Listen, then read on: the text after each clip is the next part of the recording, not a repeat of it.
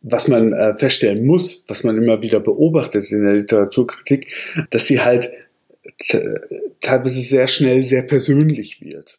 Ihr hört den Bookkeset Podcast, die Welt der unabhängigen Verlage. Heute im Gespräch mit Mark Degens. Mein Name ist Nick Lütti.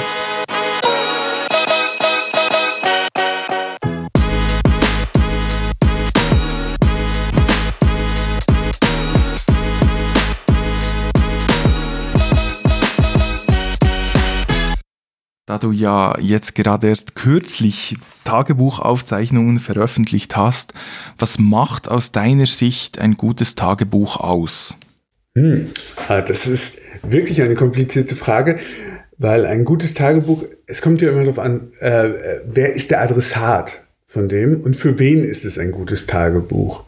Also das Tagebuch, das es für den Tagebuchschreiber interessant macht, ähm, besteht, glaube ich, darin, äh, dass es äh, die Qualität dann darin, wenn man auch sehr viel banale Sachen zum Beispiel aufschreibt, die kaum andere interessieren. Also ich schreibe das Tagebuch auch in erster Linie, mein richtiges Tagebuch für mich und ich schaue auch oft darin nach. Ähm, das sind dann jetzt nicht die feinen Beobachtungen, die Charakterisierung von Gesprächen und von Personen, ähm, die ich mir oft anschaue, sondern wirklich sehr banale alltägliche Dinge.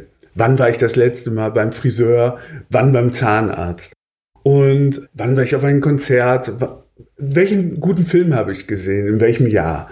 Das ist für mich dann also eine Art Chronik und das macht es für mich als Tagebuchleser meines eigenen Tagebuchs sehr interessant. Aber das kann man natürlich nicht äh, unbedingt einem Leser anbieten. Deshalb glaube ich, dass für ein Tagebuch für den normalen Leser, der jetzt nicht mein Zahnarzt ist, der nicht mein Friseur ist, es viel interessanter ist, dass es also auf die Reduktion ist, auf die Konzentration auf ein Thema.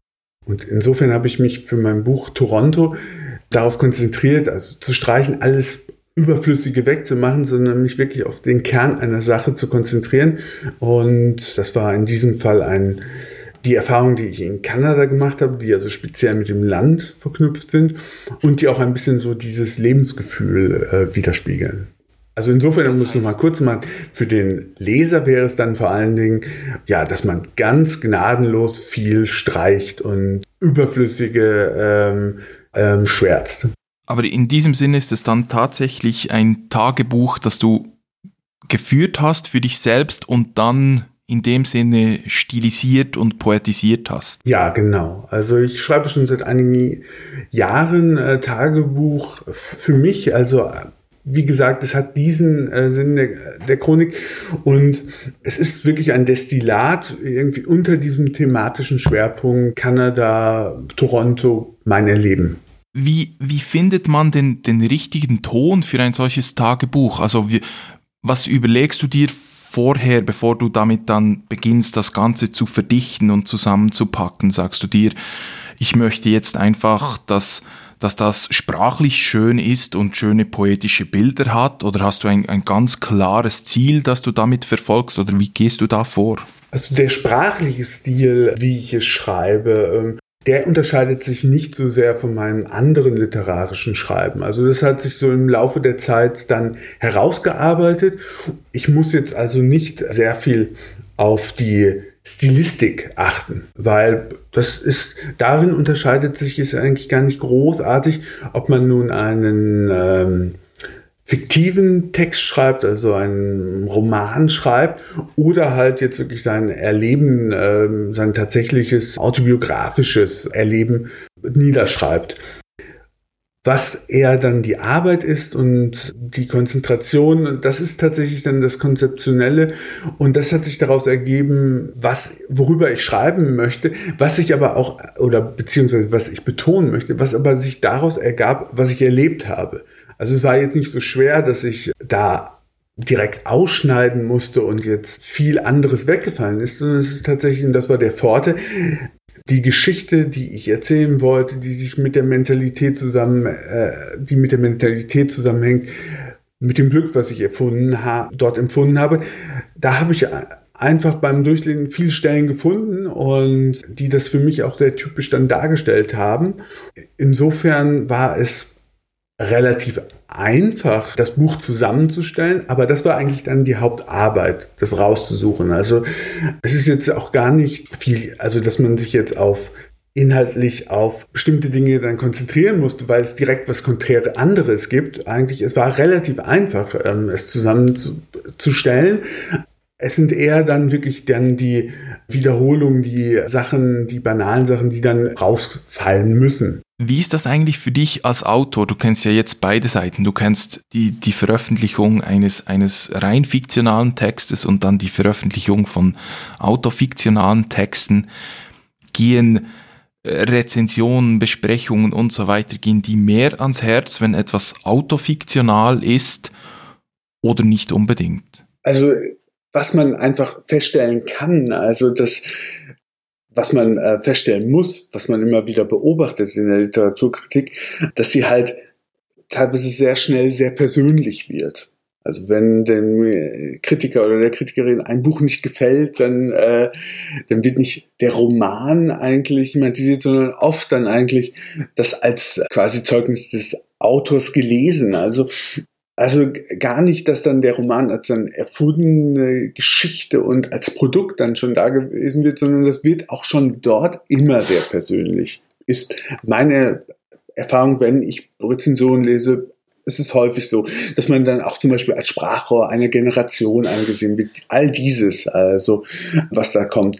Deshalb glaube ich, dass es da gar keinen großen Unterschied gibt. Also, dass ein, ein autofiktionales oder auch autobiografisches Buch ganz anders gelesen wird als ein Roman. Ich verstehe dich gut, weil äh, ich muss auch sagen, das ist eines meiner großen Probleme, die ich eigentlich mit, mit der zeitgenössischen Literaturkritik habe, so dieses, dieser Autoren- und Autorinnen-Fokus, der da manchmal, man, man kennt ja die absurden Beispiele, dass, dass eine Autorin mit Lippen und einem Blick wie ein aufgeschrecktes Reh beschrieben wird und solchen Quatsch, der ja dann gar nichts mehr mit der Literatur zu tun hat.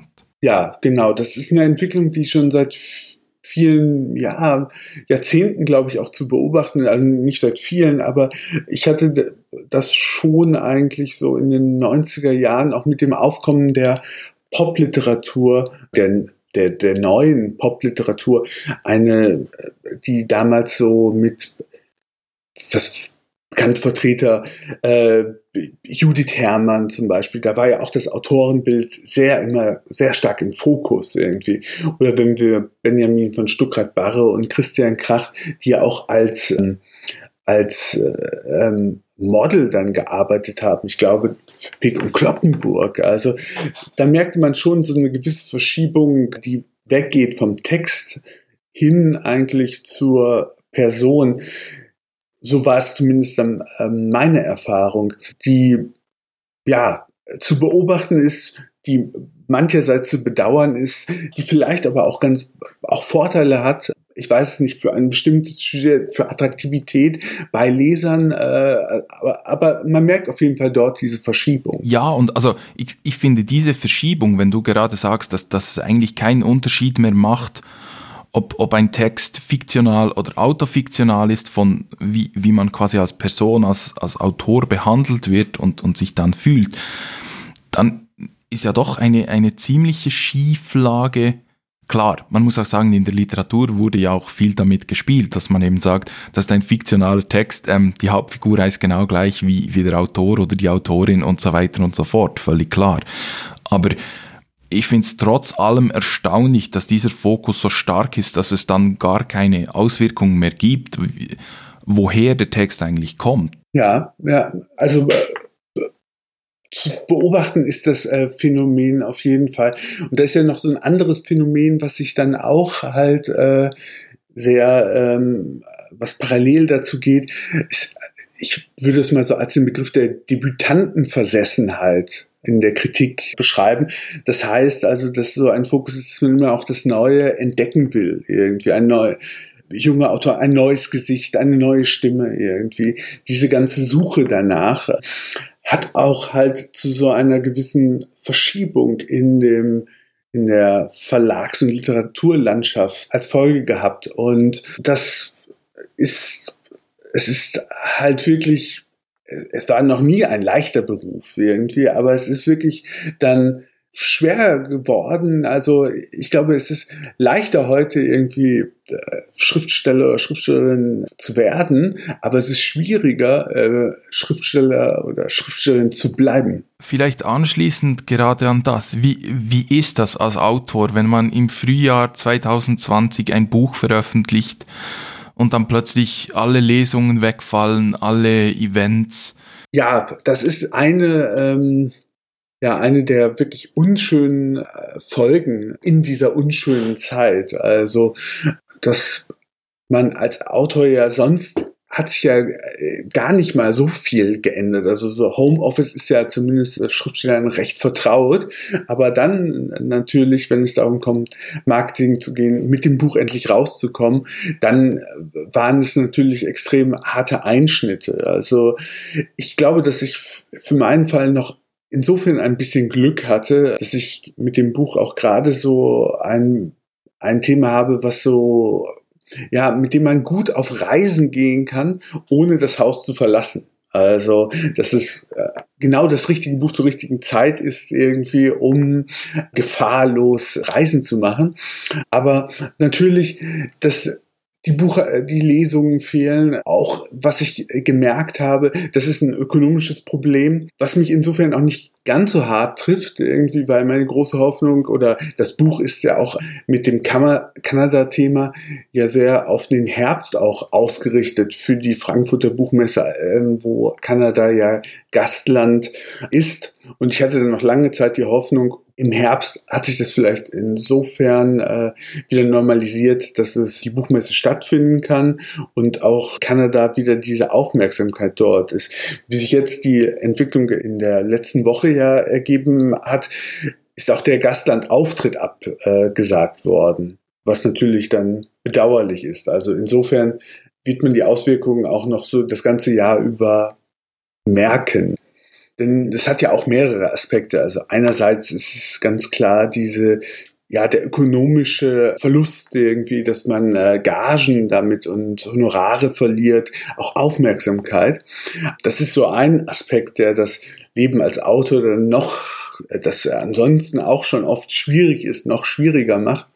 Aber der andere ist natürlich, dass gerade auch so die Reaktion äh, mit den Leserinnen und Lesern dann fehlt. Also man hat es geschrieben und man will raus und ähm, man bekommt ja doch an sich auch als Autor relativ wenig Feedback, also und Rückmeldung auf das, was man macht. Man sitzt meistens monatelang, manchmal jahrelang vor dem Schreibtisch, schreibt etwas, dann kommt der Moment, wo man rausgeht und das an die Öffentlichkeit bringt. Und das ist natürlich sehr schade. Also neben dem ökonomischen äh, Nachteil einfach, dass diese diese, dieser Kontakt, ähm, dieser Austausch mit, den, mit der Leserschaft dann fehlt. Ja, verständlicherweise ist natürlich schon sein, sein Baby, das man da in die Welt entlässt und das dann plötzlich einfach, ja, die Reaktionen fehlen halt. Ja, man kann es auch nachvollziehen. Also ich habe aber auch selber an mir gemerkt, dass in den Zeiten, äh, als es dann losging mit äh, Corona, dass auch halt die Aufmerksamkeit für Literaturkritik dann bei mir relativ gering war. Also, dass ich zwar gerne, also auch ich habe viel gelesen in diesen Wochen und Monaten, mache ich immer noch, aber es war jetzt nicht mehr so interessant, dass ich jetzt Rezensionen, also mit der Neugier des Lesers rangegangen bin. Also man merkt auch so eine Verschiebung der Interessen. Also insofern kann ich es auch nachvollziehen. Wenn man so will, ist das ja dann eher ein, ein innengerichtetes Lesen und weniger ein außengerichtetes Lesen. Also man, man beschäftigt sich dann viel eher, das habe ich auch bei mir selbst bemerkt, mit den Büchern, die man vielleicht schon hat, die man schon lange lesen wollte und nicht mhm. unbedingt mit denen, die jetzt besprochen werden, die, die neu sind und so weiter. Also bei mir war es auch so, ich war durchaus auch neugierig, genau eigentlich auch auf neue Bücher irgendwie und die mir bestimmte Dinge dann auch ermöglicht haben. Also nämlich auch bei Sachbüchern neue Themen zu erschließen irgendwie oder auch sich ganz äh, in andere Welten dann reinzugeben. Aber diese ähm, auseinander, also das Interesse jetzt wirklich Feuilletons zu lesen, äh, da merkte ich schon, okay, da gibt es im Moment eigentlich Wichtigeres. Nicht Wichtigeres als Bücher, aber Wichtigeres als darüber zu lesen. Jetzt zu einem ganz anderen Thema. Wenn man Toronto liest, da tauchen da immer wieder Lesungen auf und häufig oft auch, auch ähm, Lesungen mit, mit Comics. Mhm. Und Chester Brown, der sich da als Figur durchzieht, der immer wieder auftaucht an jeder dieser Comic-Lesungen. Ähm, was ich dich eigentlich aber fragen wollte, ist, was haben Comics für, für dich für eine Bedeutung? Liest du viel Comics? Was für Comics liest du? Ja, ich lese viel Comics. Ich lese auch schon recht lange Comics. Also das hat schon als Kind angefangen. Also und da diese klassischen Schienen, die es gab. Das heißt Disney Comics, vor allen Dingen Donald Duck Comics, aber auch ähm, Superhelden.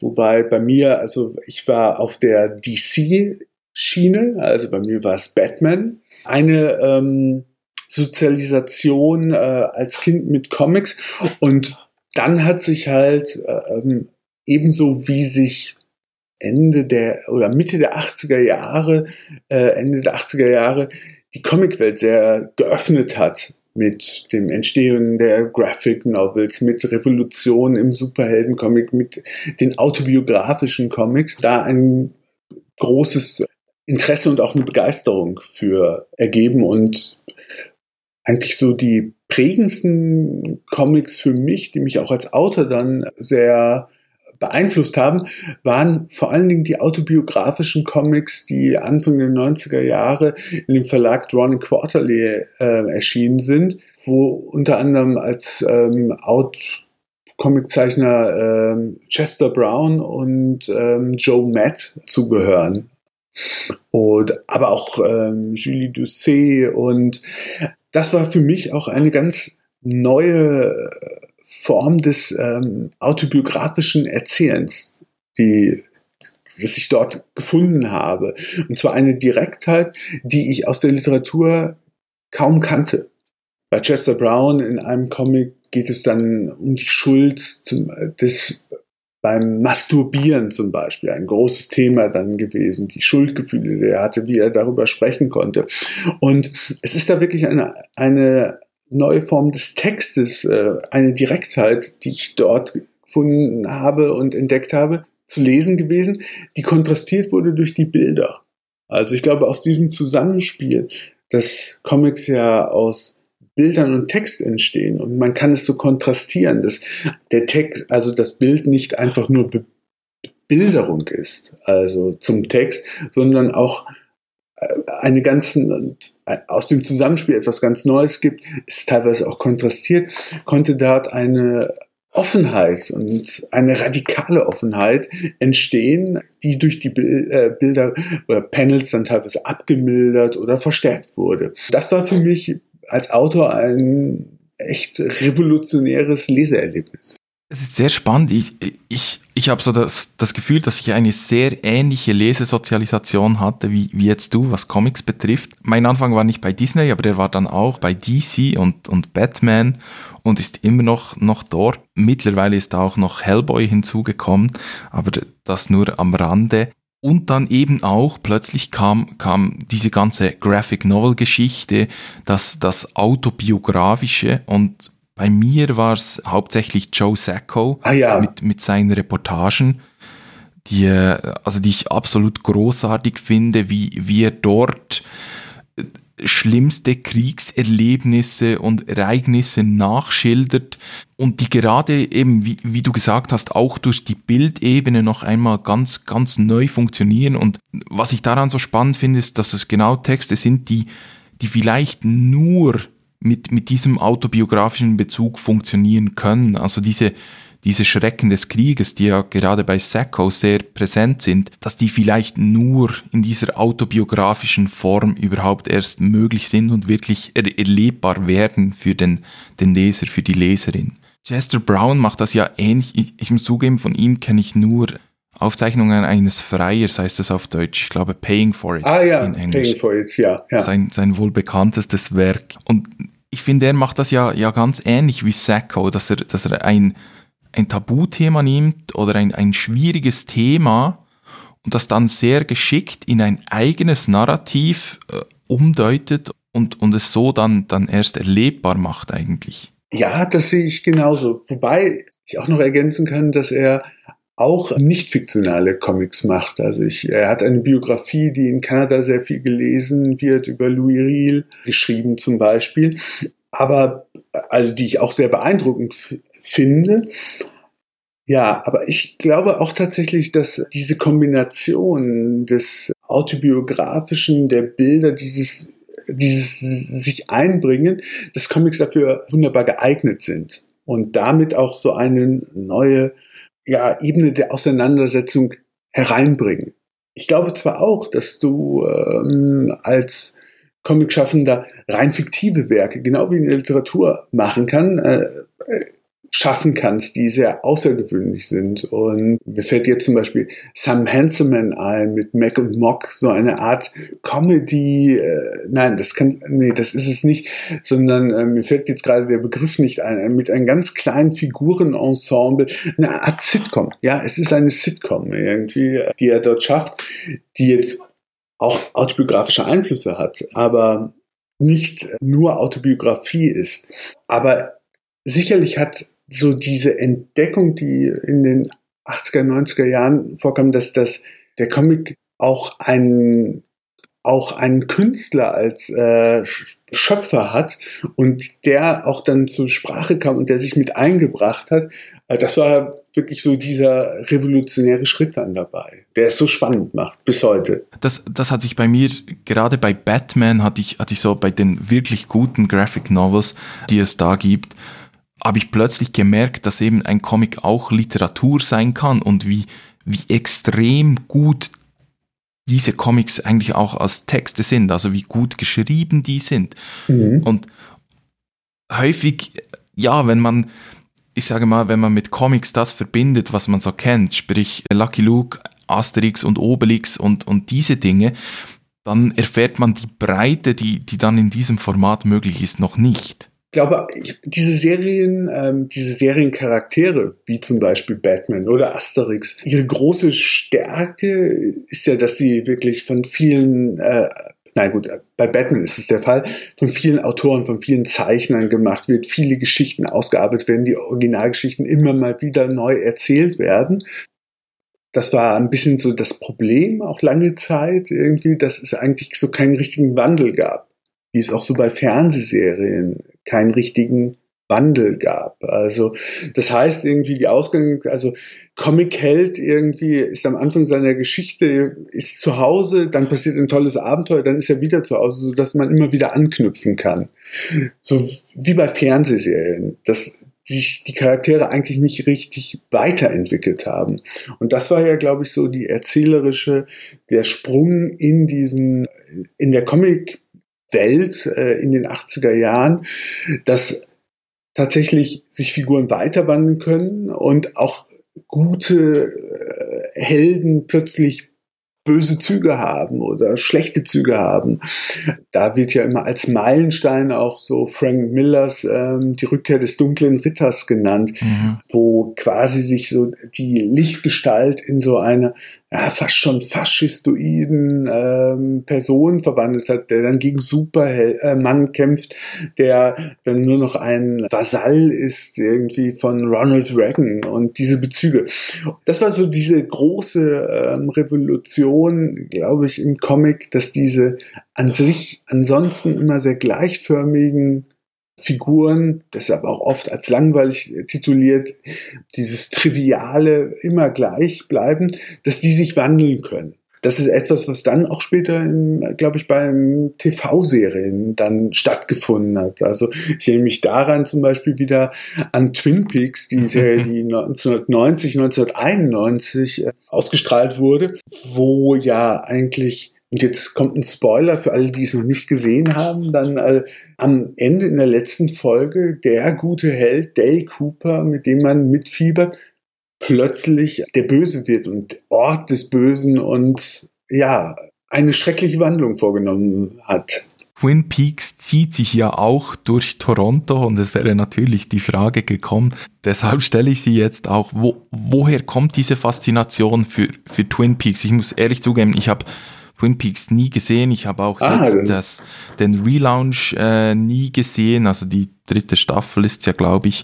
Was macht diese Faszination aus? Ich lese ja nicht nur Comics, lese auch Bücher und Fernsehserien und für mich war es damals, also es ist ein in meinen Augen ein Meilenstein der Fernsehgeschichte, der viel zu dem geführt hat, was jetzt heute auch zu beobachten ist, nämlich äh, die Blüte von äh, Fernsehserien, von äh, die ja teilweise auch schon als ja die neuen großen epischen Erzählformate dann äh, als diese gelten. Im Gegensatz jetzt zum Roman zum Beispiel. The Great American Novel wird häufig gesagt, das ist Sopranos oder The Wire. Und vieles von dem findet sich zum ersten Mal und in sehr brillanter Form, wie man es von David Lynch halt kennt, in dieser Fernsehserie drin.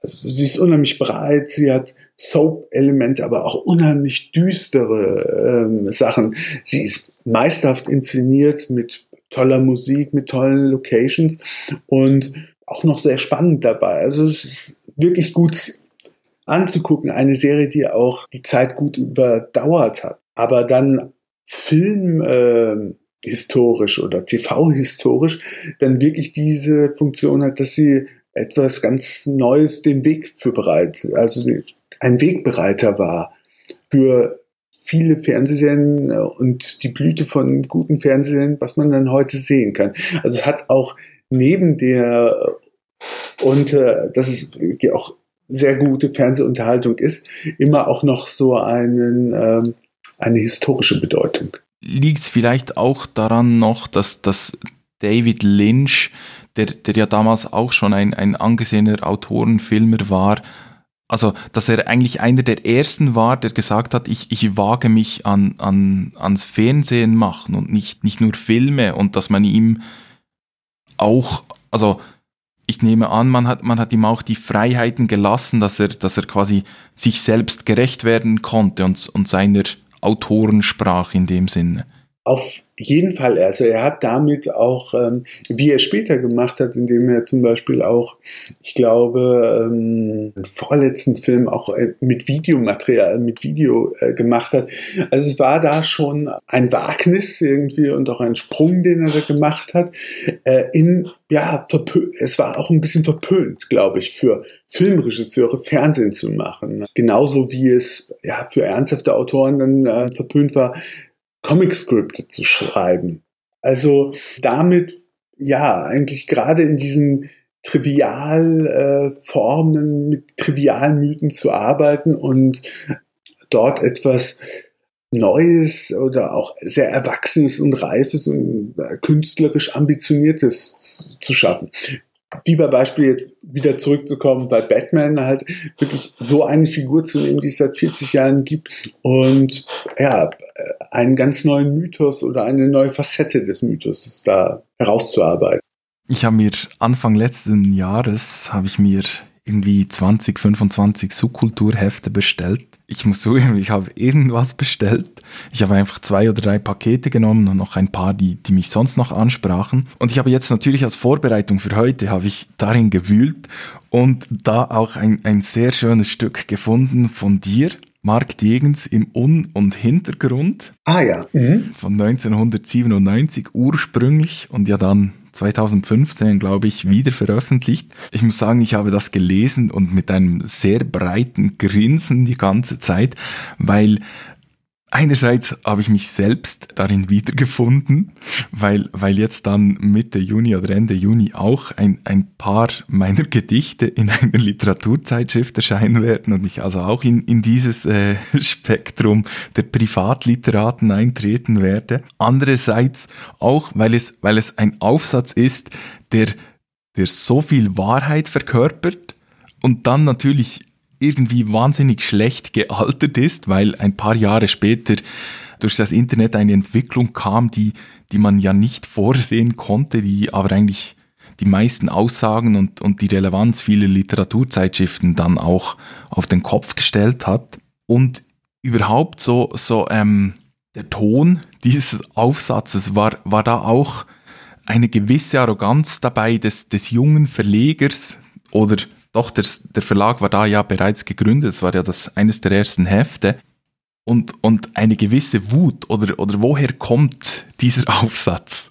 Wut ist, glaube ich, schon mal äh, ein ganz äh, richtiger Trieb, eine richtige Triebfeder. Es war aber auf jeden Fall kein Aufsatz, der sehr aus der Sicht des Verlegers geschrieben ist oder ein, ein Verlagsmanifest. Es war eher eine Autorenwut oder auch Enttäuschung, die daher rührte, und das ist eigentlich auch die Hauptkritik des ursprünglichen Aufsatzes gewesen, dass eigentlich Literatur von ähm, Literaten geschafft werden, die sich eigentlich gar nicht für Literatur interessieren. Nicht? Also die sie sich nicht auseinandersetzen, damit sie nicht lesen, das war ein bisschen polemisch dann zugespitzt und hatte halt, und es war halt gespeist aus der Erfahrung, aus der frustrierenden Erfahrung, dass ich hatte damals eine kleine Literaturzeitschrift herausgegeben, dass ja, weiß ich nicht, man 15 Bestellungen bekam, aber 250 Einsendungen pro Ausgabe.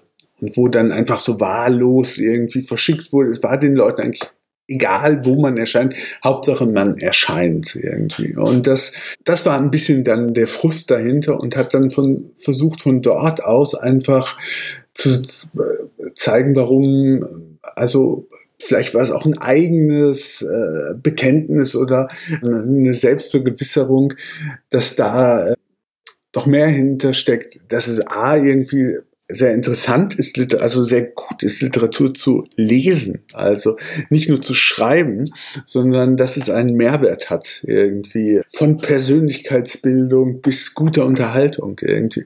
Und ein bisschen da dieses Stöhnen dann. Und das war dann aufgehangen an der damals einzigen Underground-Literaturszene in Deutschland, dieses Social Beat-Szene. Und das war in, dann insofern auch das, was dich wahrscheinlich zum Schmunzeln gebracht hat, weil es sich kurz danach wirklich ja auch aufgelöst hat und dann mit einer ganz anderen, der Literaturbetrieb sich ja komplett verändert hat und neu aufgestellt hat. Mit Schreibschulen, mit äh, Literaturagenturen, äh, mit dem Boom der Popliteratur. Ja, und ich, ich glaube auch deshalb ist der, der Aufsatz auch heute noch so interessant zu lesen, weil er so ein Kind seiner Zeit ist und eigentlich eine, eine sehr spezifische Entwicklung beobachtet und, und beurteilt. An, an der Bruchstelle auch. Also man muss ja wirklich sagen, er ist, glaube ich, in 96 erschienen und 96 wird ja auch häufig als das Wendejahr in der deutschsprachigen Literatur angesehen, wo immer das Erscheinen von Christian Krachts Faserland herangezogen wird, was meines Wissens 1996 erschienen ist oder mhm. 95, bin mir jetzt nicht ganz sicher. Aber auf jeden Fall an dieser Bruchstelle, wo es dann plötzlich ganz anders wird. Deshalb musste ich auch ein sehr langes Nachwort zu dem Aufsatz schreiben, um dann einfach diese Entwicklung weiter zu skizzieren, äh, weil so alleinstehend wäre es wirklich eher ein kurioses Überbleibsel gewesen. Aber was, was ich trotzdem faszinierend finde, was ich ehrlich sagen muss, wenn ich es so lese, oder als ich es gelesen hatte, habe ich es eben trotzdem auch als, als Blaupause eigentlich für den, für den Subkulturverlag gelesen, weil so wie ich das empfinde, ihr ja durchaus das auch macht, dass das weniger etablierte Schreibende dann, dann beispielsweise bei euch erscheinen oder, oder die Leute ihre ersten Schritte bei euch machen und so dieses Underground-Ding ja durchaus auch so ein wenig mit hineinspielt. Aber ich bin mir nicht sicher, vielleicht sehe ich das völlig falsch. Ein gewisser äh, Underground ist da auf jeden Fall. Man kommt auch aus dieser Do-it-yourself-Geschichte. Also wir haben ja auch, also Thorsten und ich damals den Verlag gegründet haben, wir, kommen ja auch aus einer Fanzine und wir haben uns Ende der 80er ja mit 17 Jahren kennengelernt, als wir Comic-Fanzines beide auf einer Messe dann versucht haben zu verkaufen, an den Mann zu bringen, unsere eigenen Fanzines dann. Das sind so diese, die Punk- und Do-it-yourself-Attitüde ist da auf jeden Fall da. Aber es ist, es hat sich aber auch gezeigt, dass sie das es ist halt auch immer schwierig, dann so eine alte äh, Attitüde dann immer beizubehalten. Man wird älter, man ist äh, jetzt bald fast äh, in den 50ern angekommen und dann wirkt es ja auch ein bisschen peinlich, dann immer noch mit so einer Attitüde aufzutreten. Aber gleichzeitig hat sich in der Zeit auch ja ziemlich etwas verändert irgendwie. Aber der, der Subkulturverlag, was, was, was ich so finde, ist, den Subkultur, Subkulturverlag macht ja auch aus, dass er immer wieder Literatur an Orte gebracht hat, wo sie eigentlich nicht hingehört, respektive wo sie nicht etabliert ist. Würdest du das auch so sehen? Ja, auf, auf jeden Fall. Also das war, das muss man auch ganz klar sagen, wir sind in, wir sind ein sehr, wir sind eigentlich kein richtiger Verlag. Also wir sind ein uneigentlicher Verlag. Also wir, das war am Anfang geboren aus materiellen Engpässen. Also wir hatten lange Zeit keinen richtigen Vertrieb. Wir hatten noch nicht mal ISBN-Nummern irgendwie. Das ist alles damals aus so einer materiellen Not heraus entstanden und dass wir uns dann so, ja, Nischen auch, auch selber bauen mussten, also für unsere Texte. Das gab ja auch gleichzeitig dann diesen Freiraum, den man dann nutzen kann. Ich weiß jetzt auch, das, jetzt fällt mir auch wieder ein, worauf ich komplizierter äh, Gedanke, aber auf den ich vorhin hinaus wollte, dass mit dieser Attitüde, mit diesem Underground, das ist, äh, es, es ist tatsächlich so, glaube ich, dass sich die Literaturlandschaft auch so verändert hat, dass sie immer undergroundiger wurde. Und jetzt bin ich wieder bei der Frage, die wir ganz eingangs hatten, nämlich die Frage, man hat bei ich habe selber bei vielen Verlagen veröffentlicht. Wie kommt das? Warum ist das so? Irgendwie, dass die Romane dort erscheinen, bei, bei den größeren, äh, auch Konzernverlagen, dann äh, andere Sachen bei Indie-Books, Indie-Book-Verlagen. Das hat mit dieser veränderten Landschaft ja auch zu tun, dass oft äh, Literatur, ähm, das ist auch eine gewisse Romanversessenheit gibt, andere Gattungen sehr an den Rand gedrängt wurden, aus den großen Verlagsprogrammen dann verschwunden sind. Dass also nur noch wenige Autoren heutzutage und Autorinnen eigentlich einen Verlag haben, der quasi alles veröffentlicht.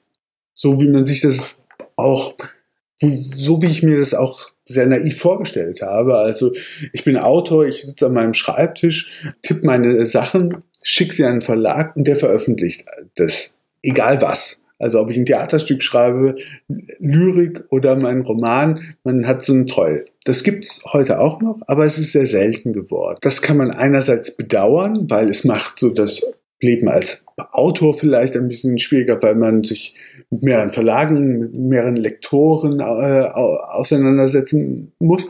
Es ist aber gleichzeitig dann auch eine Chance. Also, dass man A irgendwie dadurch, dass es auch typischer geworden ist, sich breiter aufstellen kann und einfach auch ja mehrere Felder unterscheidet, wo früher vielleicht auch schon immer abgewunken wurde und gesagt, nee, Lyrik machen wir auf gar keinen Fall. Also und es ist gleichzeitig auch eine Chance für kleinere, äh, neuere, nicht so große Verlage, die einfach auch Qualitätsgewinn bekommen, dass größere Verlage halt nicht mehr für die Texte ihrer Autoren oder diese Art von Texten ihrer Autoren da sind.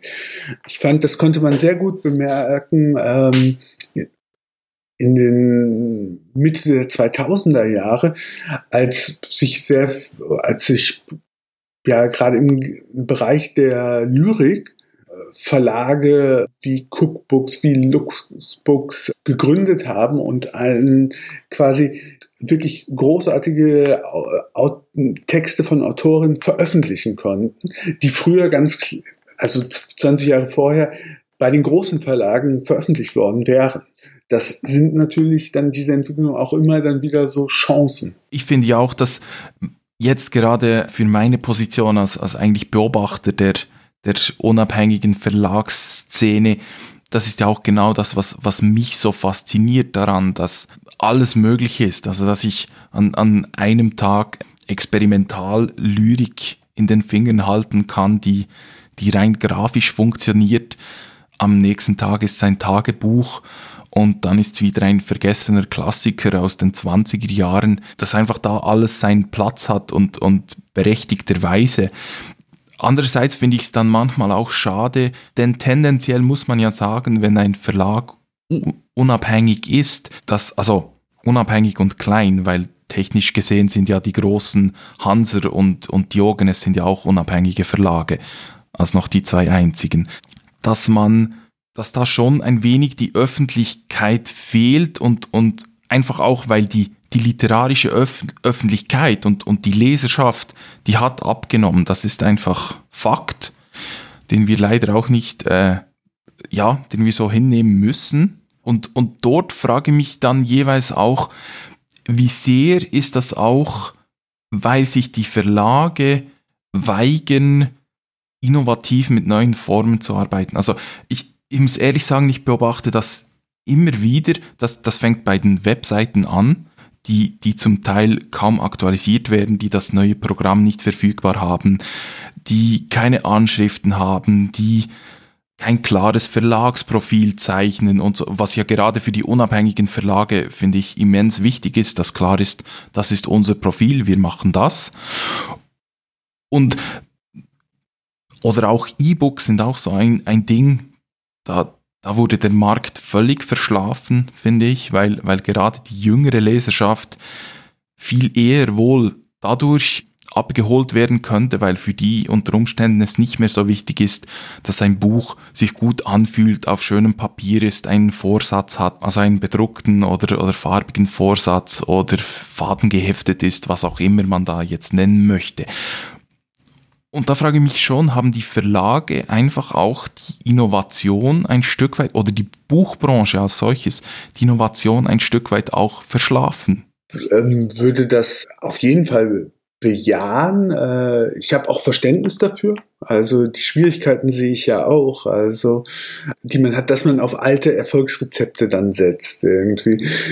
Es führen da ganz viele Dinge dazu, glaube ich, oder haben dazu geführt, dass es dann so ist. Also mich hatte zum Beispiel immer, ich lese sehr gerne Kurzgeschichten und in nordamerikanischen Markt ist, es hat es ja auch eine ganz andere noch Bedeutung und Leserschaft und auch eine andere Qualität, muss man auch dazu sagen, weil ganz klar, wenn viel gelesen wird, wird auch wieder viel drum geschrieben, dann führt es so automatisch irgendwie steigert man sich dann und wenn es aber dann eher so ein Schattendasein äh, fristet, wie es in Deutschland lange Zeit der Fall war. Was man immer daran sieht, als Autor, wenn man einen Roman veröffentlicht hat äh, und dann so andeutet, ja, hier ein Kurzgeschichtenband, äh, egal irgendwie, welche Qualität er hat, eigentlich wird da größtenteils oft abgewunken und gesagt, nein, deutsche Leser kaufen nur Romane und wir machen eigentlich dann nur Roman. Das hat dann auch zu dieser ja, gewissen Zersplitterung des Werkes geführt. Also bei vielen Autoren. Also, dass sie dann, mir fällt als, als ein Autor, wenn ich das zum ersten Mal gesehen habe, ein junger Autor Zeitgenosse, war Dietmar Dart, also der seinen großen Roman bei Surkamp veröffentlicht hat, jetzt, jetzt glaube ich bei Fischer irgendwie, dessen Erzählungen dann im Verbrecherverlag erschienen sind äh, und dessen ähm, noch experimentelle Sachen bei uns. Oder auch so ein Beispiel ist David Wagner. Also jetzt mittlerweile ist er, glaube ich, auch in der Lage, da also ähm, auch in seinem Stammhaus bei Rowold Erzählungen dann zu veröffentlichen, aber da war es auch lange Zeit dieses Parallelveröffentlichen drin. Das führt dann dazu, also äh, ich habe es vor allen Dingen bei diesen Romanen, bei dieser Romanversessenheit gesehen und die Wichtigkeit, dass da Sachen, Entwicklungen verschlafen wurden und auch vielleicht auch verschlafen werden immer noch. Also die jetzt gerade eigentlich dann die Blüte, die ich jetzt so beobachte, die ich in Nordamerika beobachtet habe, aber auch seit einigen Jahren hier, gerade in diesen kürzeren und Kurzesformen stattfindet, die auch ökonomisch bedingt ist, dass die sich noch nicht in den Verlagsprogrammen der großen Häuser abzeichnet. dass man da doch eher dann ja auf die kleineren, unabhängigen und Nischenverlage äh, schauen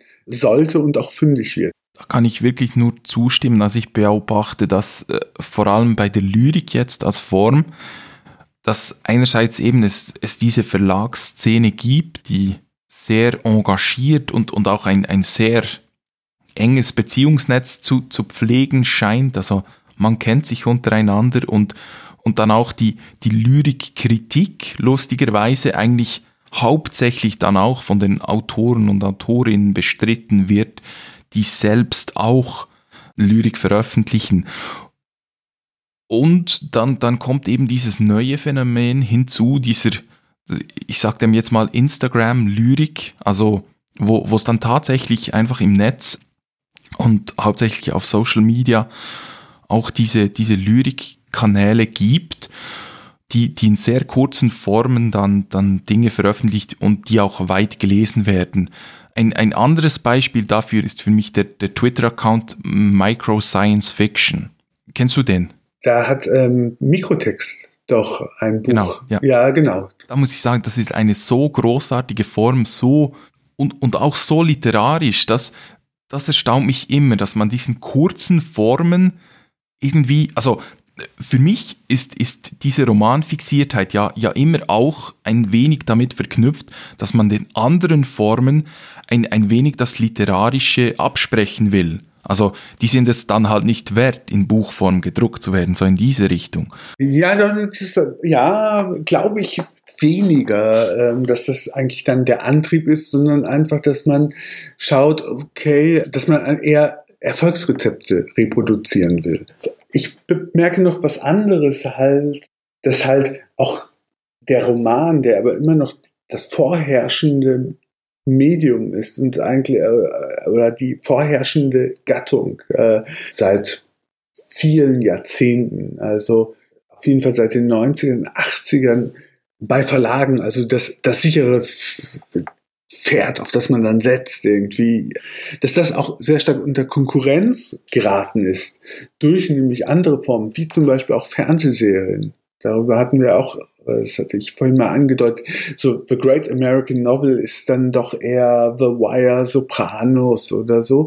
Man sich auch dann nicht mehr so unterhält über äh, Romane, sondern eher über Fernsehserien, dass es auch für Romane schwieriger geworden ist sich jetzt im Moment durchzusetzen. Und das da aber auch nicht jetzt viele Innovationen gekommen sind. Äh, die Innovationen eher in dem Feld irgendwie von autobiografisch, autofiktionaler Literatur stattfinden oder in den kurzen und Kürzensformen. Ja, aber also ich muss sagen, das finde ich auch in Ordnung, weil gerade die, die kurzen und die kürzest Formen irgendwie sehr viel mehr Mut zum Experiment normal oder Wille zum Experiment beweisen normalerweise ist natürlich logisch ein Roman komplett experimentell durchzutakten das ist fast nicht möglich und das will dann auch niemand lesen über 300 Seiten.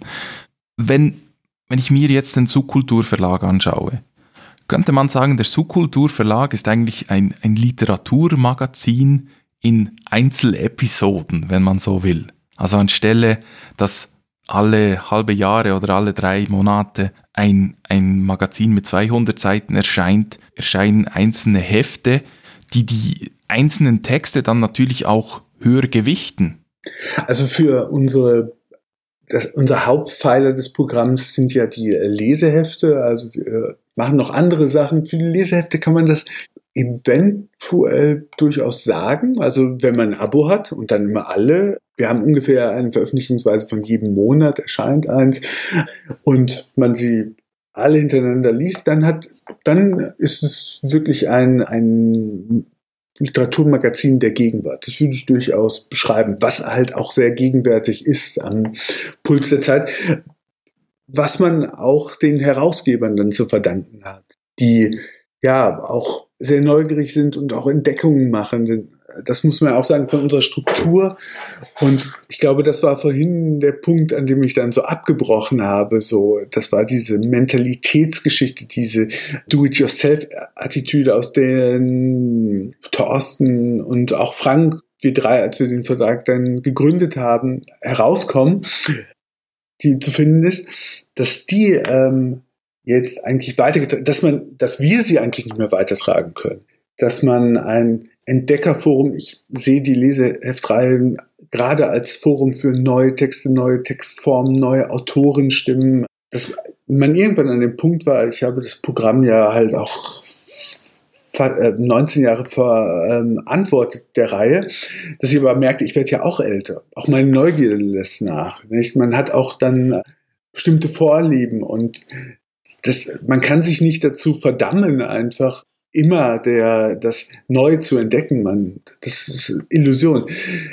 Bei uns hat es damit zu tun, dass wir immer noch, glaube ich, oder jetzt gerade sehr am Puls der Zeit sind mit unseren beiden Herausgebern, die diese Reihe jetzt machen. Und das ist ähm, Sophie Lichtenstein, Moritz Müller-Schwefel, die das vor ich glaube, jetzt auch mittlerweile schon vier Jahren übernommen haben, das Programm. Da waren sie gerade Mitte 20 und dort halt auch mit anderen Augen, Interesse, Neugierde rangegangen sind. Und deshalb auch Autoren und Autorinnen äh, und Stimmen veröffentlichen, die ich nicht veröffentlicht hätte, weil ich sie gar nicht gehört und wahrgenommen hätte. Und sie vielleicht auch nicht an mich herangetreten wäre. Das kann man sich allerdings, glaube ich, auch diese Struktur dann nur erlauben und ermöglichen und da auch so eine Carte Blanche in die Hand geben. Aber wenn man halt auch unabhängig ist, wenn man klein ist und auch ein finanzielles Risiko absehbar ist. Das ist also, wir können es uns auch leisten, kein Geld zu verdienen. Aber ja, was damit zu tun hat, dass wir halt so Strukturen, also es ist schon wir müssen aber nicht rentabel sein. Das ist natürlich das Problem dieser großen Verlage dann, nicht? Also auch andere äh, Ge Gehaltsstrukturen und was auch damit zusammenhängt. Also das hat dann auch ein bisschen damit zu tun, dass wir uns die wirklich äh, auch andere Nischen gesucht haben. Dann sind wir wieder beim Punkt, diese neuen Veröffentlichungsorte suchen. Wir mussten sie uns zwangsläufig suchen wo können wir unsere Hefte machen, weil diese üblichen Strukturen über den Buchhandel gehen, mit einer Auslieferung, die man bezahlt, mit Grossisten und so zusammenarbeit, einfach für uns nicht in Frage kamen. Und deshalb, ja, do it yourself, eine andere Struktur, gucken, wo kriegen wir Literatur rein, wo sie normalerweise nicht zu erwarten ist. Ich lese dir jetzt kurz den Klappentext, also mein, mein Lieblingsklappentext der, eines der Lesehefte aus dem Subkulturverlag vor. Da heißt es, aus der besten der Welten ragen. Warum? Füße mit Schwimmhäuten. Und das ist von Thomas Krüger, Sonette an Donald Duck mit einem Cover von Mavil kann man sagen, bei Subkultur grundsätzlich ist alles möglich, rein literarisch. Da, da ist quasi, da versucht ihr möglichst breit zu sein und zu sagen, wir, wir, das darf wild sein, das darf experimentell sein. Da, da finden wir einen Platz, solange es literarisch unseren Ansprüchen genügt. Ja, doch, also ich hoffe, dass das der Anspruch ist und dass, dass es so gesehen wird, finde ich gut und ich, das ist eigentlich auch unser Ziel gewesen. Also, und das macht auch eigentlich den Reiz für die Autorinnen und Autoren dann aus, eigentlich bei uns zu veröffentlichen. Das hatten wir am Anfang gesehen. Es ist, als wir die ersten Hefte gemacht haben, dass man auch Autoren, die ganz woanders, also auch schon bei etablierteren Verlagen dann veröffentlicht haben, gerne einfach dieses Medium genutzt haben, dieses Leseheft irgendwie, um was zu machen. Also und mit Texten, die sie hatten, aber auch einfach mal raustreten. Eine Freiheit, die wir bieten, auch einfach zu nehmen. Ich finde es ein sehr schönes Schlusswort. Ich möchte dich jetzt ganz zum Schluss noch bitten, uns einen Buchtipp mitzugeben, wenn möglich aus einem unabhängigen Verlag. Das kann aus deinem eigenen Verlag sein, das kann aus einem anderen Verlag sein, das ist dir freigestellt. Es war gar nicht so einfach, weil ich habe ähm, ähm, gerade lese ich im Moment hauptsächlich englischsprachige Bücher und das wollte ich jetzt doch irgendwie etwas Deutsch. Und zwar, die ich gerade mit sehr großer Begeisterung lese, ist die neue, oder nicht die neue Ausgabe, es ist die, das 115. Heft von Texte zur Kunst. Und das ist eine Sonderausgabe, die heißt Literatur und die beschäftigt sich vor allen Dingen mit autofiktionalen Texten. Und dort fand ich ein sehr, sehr gutes, ähm, weil dieses Thema Autofiktion ist ja gerade sehr aktuell und ich habe ja auch ein bisschen was damit zu tun, aber es ist ja halt auch ein sehr äh, oftmals schwammiger Begriff und da hat mir vor allen Dingen von Claude Haas ein Aufsatz sehr gut gefallen vom Untergang der Autobiografie im Strudel der Autofiktion, der eine sehr gute Definition eigentlich von Autofiktion und auch in Abgrenzung zur Autobiografie gemacht hat und die sind sehr viele interessante Gespräche drin ähm, äh, und neue Entwicklungen. Genau. Es ist allerdings im September 2019 erschienen, also schon ein paar Monate alt, aber immer noch erhältlich und ich hoffe jetzt nicht zu alt für dich als Tipp. Nein, überhaupt nicht. Nein, nein, nein. Da hast du carte blanche. Sehr gut. Ja, also Text zur Kunst, Heft 115.